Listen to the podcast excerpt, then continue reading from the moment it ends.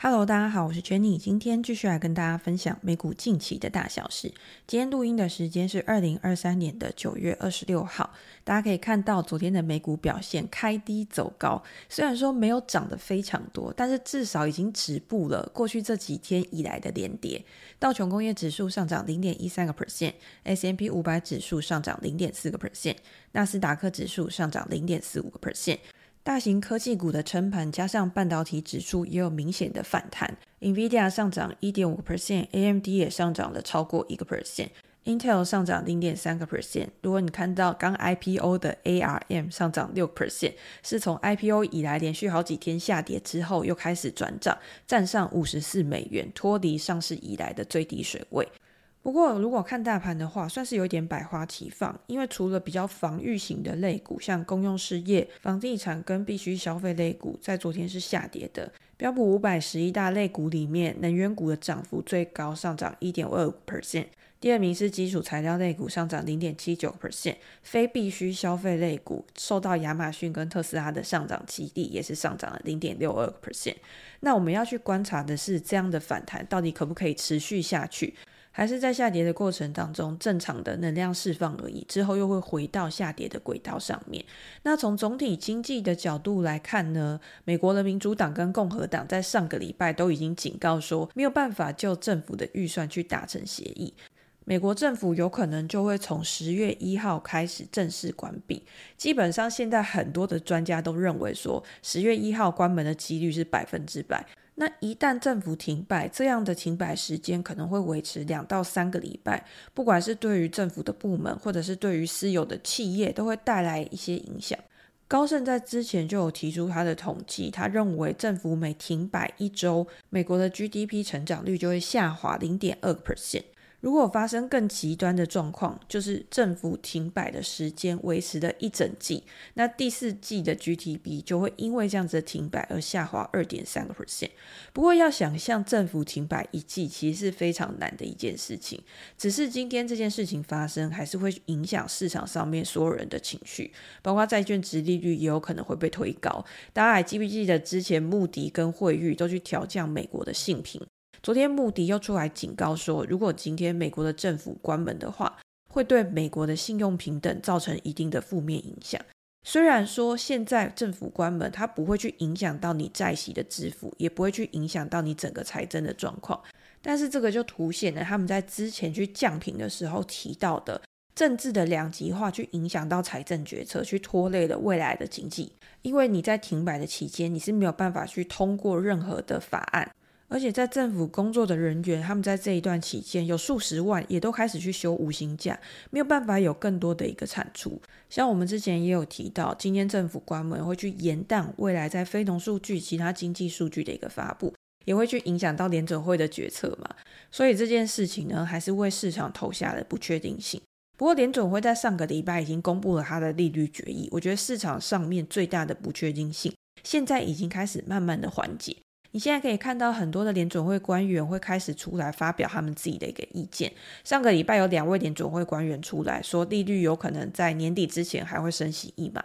在昨天，今年有投票权的芝加哥联准会主席古尔斯比他表示说，利率目前呢就是在接近维持高位的一个水准，应该不会再去做升息的一个动作。联准会目前内部的讨论呢，很快的将会由到底要不要升息去转向高利率的时间到底应该要维持多久。他也提到了经济软着陆的这件事情，他认为说经济软着陆还是会面临到很多的一个风险。但是如果我们去看过去的数据的话，会发现。联准会虽然在过去这一段时间持续的提高利率去打压通货膨胀，但是在上个月的失业率还是维持在三点八个 percent 左右，非常接近去年的一个水准。而且去年的时候，通货膨胀是现在的两倍，就表示联准会它的一个政策其实是有发挥它自己的效果的。所以我看起来，古尔斯比他的态度是比较保守，但是还是偏向比较乐观的一面。那如果排除美国的话，欧洲央行其实目前看起来经济确实是比较衰弱。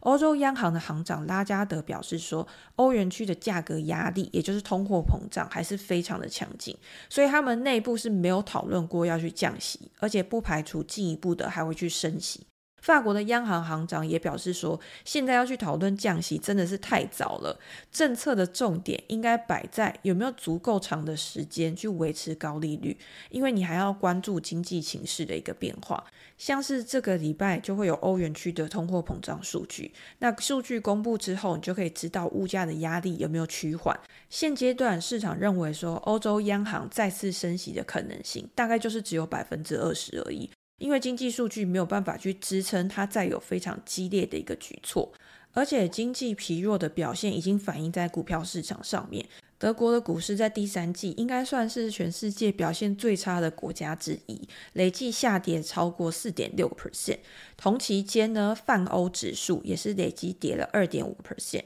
奢侈品啊，旅游类股都受到影响。LVMH 跟开云集团奢侈品类股昨天分别下跌二点六个 percent 跟四点五个 percent。在之前我们也有跟大家分享过，欧洲现在比较不青睐奢侈品类股，反而对减肥药诺和诺德它的表现是比较关注的。可能因为景气不管好不好，大家都会想要去维持自己的身材，它的未来潜在市场成长性是非常看好的，也激励了非常多的投资人把资金去投入到这一类的股市上面。那除了欧洲以外，我们可以聊一下中国，因为中国对于全球的经济发展也是非常重要的。昨天中国的房地产类股创下九个月以来的最大跌幅，这是因为全球负债最多的房地产开发商恒大，他去推延了他礼拜一到期的债务重组会议，去引起了市场的质疑。恒大是在二零二一年的时候发生债务违约的事情，在二零二二年三月的时候停牌，在八月二十八号的时候复牌，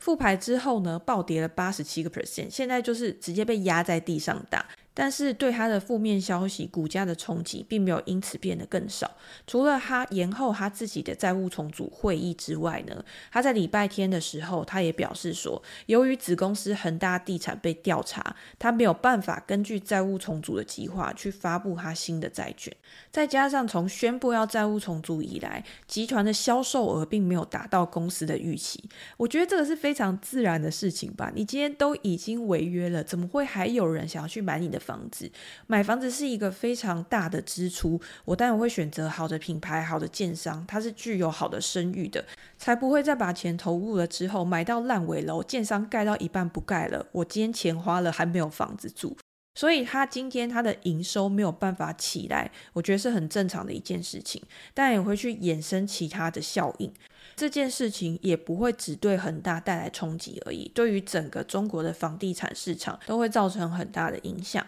在礼拜一，碧桂园的股价、洛根集团跟富力地产都下跌超过七个 percent，恒生的内地房地产指数在礼拜一下跌超过四个 percent，就可以看到这个消息已经去压抑整个房地产市场跟他们的公司估值。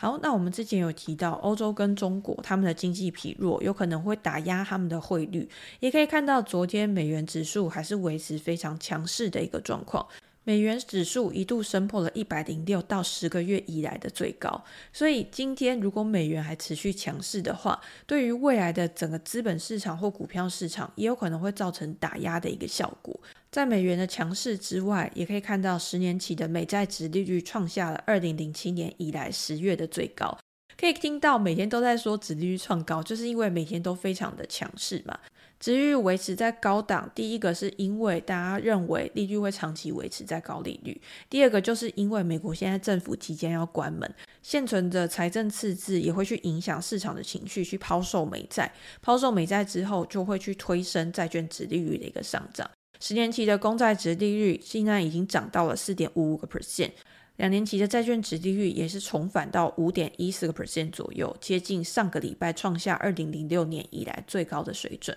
今天殖利率的上涨跟债券的价格它是维持反向的一个关系，所以我们也可以看到 iShares 二十年期以上美债的 ETF 目前是跌破九十美元，处于二零一一年以来的最低水位。TLT 已经从二零二零年的八月四号，它那个时候创下了一百七十一美元历史的高点，到现在跌破九十美元，腰斩了百分之五十以上，就可以看到值域的飙升对于债券的价格有非常大的杀伤力，尤其是对长债的价格，因为长债它对于利率的敏感性是更高的，所以如果大家在布局美债的时候，你想要去做短期的一些波动。你就要去特别关注殖利率的变化。那如果是做资产的配置的话，当然现在的殖利率相比于过去是处在比较吸引人的一个水准，但是你也必须要有长期持有的一个准备。才有办法去面对市场情绪波动带来的价格震荡。那我们接下来可以看一下油价，因为油价也是影响未来通膨、货币政策很重要的一个因素。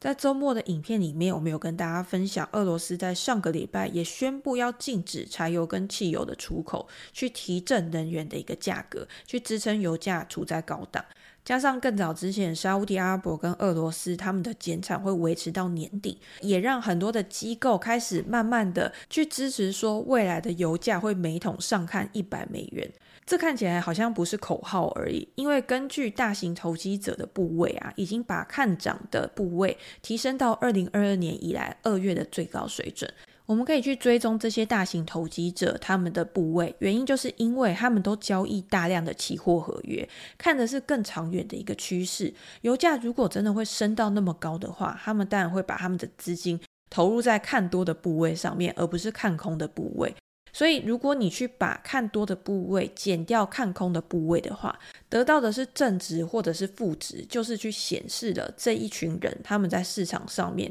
对于未来油价价格的下注。那如果今天净多单转换到净空单，或者是净空单转换到净多单的时候，也有可能是代表整个市场的趋势将要反转。那在上个礼拜呢，这个净多单的部位是创下了新高。就可能是因为俄罗斯的消息去激励他们做出这样的动作。上个礼拜，美国的原油库存也再次的下降，去支撑油价。另外呢，美国多家能源巨头的高管，包括像西方石油、雪佛龙、大陆能源这几家公司，他们都去表示说，就算油价今天接近一百美元，他们也选择不增产。不增产就表示说，他们不会去增加他们的供给，去让油价有缓和的空间。原因是因为他们认为美国的能源政策并没有很大的一致性。这样子的政策不连贯，有可能导致他们真的去做增产的动作之后，在最后只是去提高他们的成本，降低他们的获利，可是并没有办法很好的去做稳定的营运。所以他们也认为说，如果今天美国政府再这样不作为下去的话，油价搞不好真的会慢慢的朝向一百美元，甚至是一百五十美元去开启能源的超级周期也说不定。那这个部分我们还是要做后续的关注，因为毕竟现在的事实就是油价处在九十美元附近的高档，未来还会不会有什么催化剂去驱动油价的上涨？这个我们在之后也会跟大家继续的追踪。好，那除了刚刚我们讲的总体经济数据面之外，我们也可以来跟大家分享一下，昨天在个股的表现上面有没有哪些是更值得关注的消息？昨天在盘前，我觉得最大的新闻就是好莱坞的编剧工会即将要去停止罢工，去掀起这些大型媒体企业的股价反弹。不过，没想到在开盘之后呢，这些媒体公司，包括像迪士尼啊、Netflix 啊这些公司的股价，反而是在开盘之后走弱。大盘的其他股票在盘前的时候表现比较弱，在开盘之后反而是慢慢的走强的。美国的电影公司终于跟这些编剧跟工会达成初步的协议。这个协议呢，就是可以去提高编剧的薪资，甚至是未来他们在新片上演的时候，可以拿到更多的奖金跟报酬。预计这个协议会在礼拜二的时候投票通过。通过之后，就可以中断五个月那么长期的一个罢工，可以让电影公司重新的恢复拍片的一个节奏。在过去这一段时间，由于演员啊、编剧罢工的事件，导致很多的新片都延后上映。对于这些电影公司来说，可以看到财报里面，他们节省了大幅的成本。因为你今天你没有运作，你就不需要去做支出啊。可是对于他们更长远的影响是，今天没有内容的产出，就会流失掉他们的观众。在观众持续流失的过程当中，也会对他们的营收跟获利造成更大的影响。根据研究机构的统计，除了今天电影罢工对于他们电影产业、媒体产业造成大的影响之外，像餐饮行业啊、房地产啊，也都有受到波及。如果现在可以落幕的话，自然对于产业是正向的影响。但是影剧产业目前开始落幕，另外一个产业汽车产业的罢工仍然在持续上演当中。三大车厂的罢工到目前还没有一个非常显著的进展。美国总统拜登也出来去做调停的工作，但是也没有达成初步的协议。目前看起来呢，加薪百分之四十好像是这个谈判里面最大的困难点。但是有趣的是，如果你去看这些汽车产业的高管的话，他们在过去这一段时间，他们薪资上涨的幅度是非常多的。一把这个数字拿到台面上面来对比的话，就会知道工会为什么他们不接受调停这件事情。二零二二年，这三个车厂，包括像通用。福特、Stellantis 他们的 CEO 收入大概是这些车厂员工中位数的三百倍，所以差距是非常大的。当然，我觉得要管理这么多的人，管理这么大的企业，你一定是要有一定的能力才可以去做应付。可是，如果今天差距那么大的话，就会被人拿出来当做讨论的焦点。二零二二年，福特的 CEO 吉姆·法拉利，他的收入比之前二零一九年的 CEO 上涨了二十一个 percent。通用汽车的 CEO 马蒂巴拉，他的收入也比四年前高出了三十四个 percent。可是，如果你去看 UAW 他们的合约，从二零一九年以来，平均的工资只上涨了六个 percent 而已。可是，在这一段期间，汽车价格上涨了二十三个 percent。整体的消费物价上涨了十九个 percent，所以你在考虑到通货膨胀的因素之后，这些汽车工人他们的工资在二零一九年到二零二三年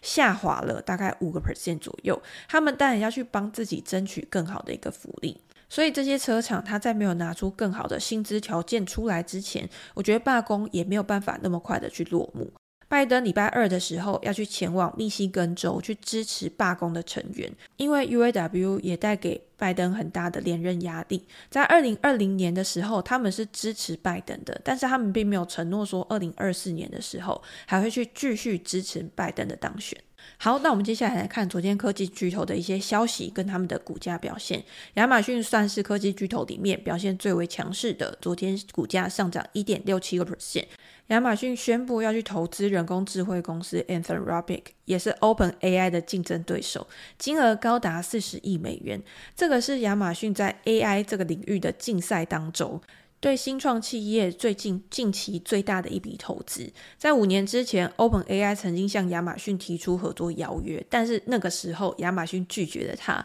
所以 OpenAI 才去投向微软的怀抱。而微软在跟 OpenAI 合作之后，也掀起了这一波生成式 AI 的浪潮。股价在上半年的时候表现非常的强劲，看起来亚马逊好像决策错误，所以他现在想要去补救的时候，他只好砸重金去牵手他的头号对手 Anthropic。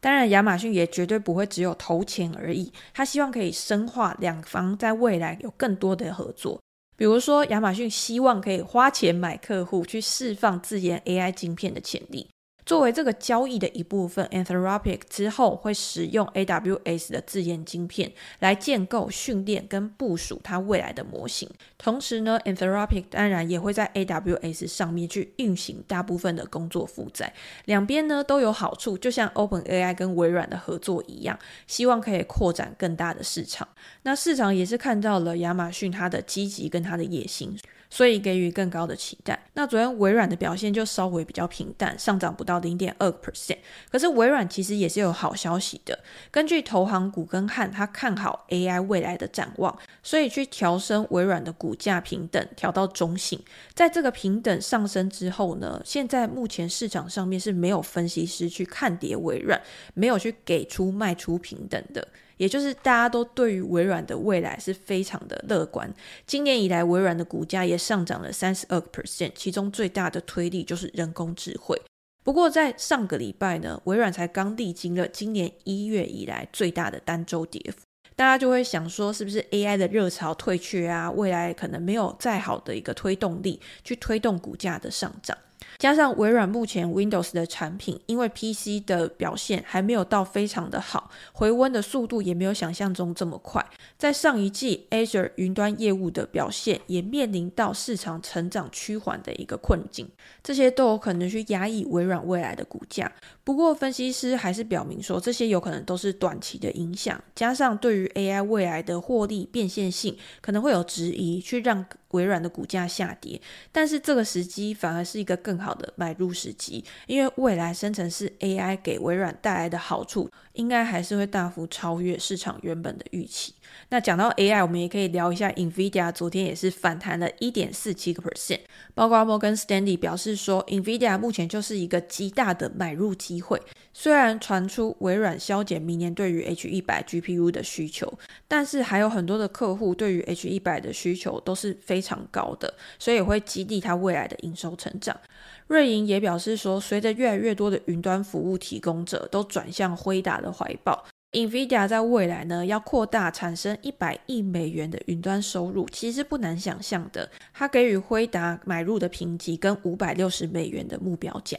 昨天媒体也有传出说，台积电的先进封装订单大量的涌入，急单的需求呢，就是因为辉达跟 AMD 这些公司为了满足人工智慧的处理去需求，而向台积电去做下单的一个动作。这些在在都表示了，如果今天辉达它的股价拉回的话，在未来仍有非常看好的前景之下，合理的股价还是一样可以吸引更多投资人的投入。好，那我们最后来跟大家分享一下 Apple 的股价，昨天也是上涨了零点点七四个 percent，在彭博的一篇报道里面，去统计了这一次 iPhone 十五它的等待时间，跟过去 iPhone 十四相比，到底是比较长呢，还是比较短？可以看到 iPhone Pro Max 的需求还是最为强劲，等待的时间四十八天，是比 iPhone 十四的三十九天还要更长。那如果是最基本款的话，等待的时间也是十天，高于 iPhone 十四的六天。那如果大家想要等待时间比较短的话，可能就要选 iPhone Plus 的机型或者是 iPhone Pro 的机型，它等待的时间就比去年还要短，大概是在十到二十五天之间。不知道大家有没有发现，其实 Pro 的机型好像在台湾确实是比较容易买到，像在网络上面，你可能可以买到现货。像这几天玉龙城新开幕嘛，它一楼就有一个苹果的专卖店，那苹果专卖店外面就贴一个板子说，诶，哪些机型有现货，哪些机型没现货。那我去看的时候呢，发现 Pro 的蓝色其实还是有现货的，可以直接在那边去做购买跟取货。所以如果大家想要买新的 iPhone，可是你又不想等太久，官网需要到十一月以以后的话，或许你可以上网 Google 一下，或者是到实体专卖店，搞不好都会有你想要的手机机型。好，那今天就先跟大家分享到这边。如果你想要每天接收美股的资讯的话，也欢迎订阅我的频道。有任何的问题，或者是想要讨论的主题的话，也欢迎留言给我，我们在之后可以再拿出来跟大家做一个分享。那今天就先这样了，拜拜。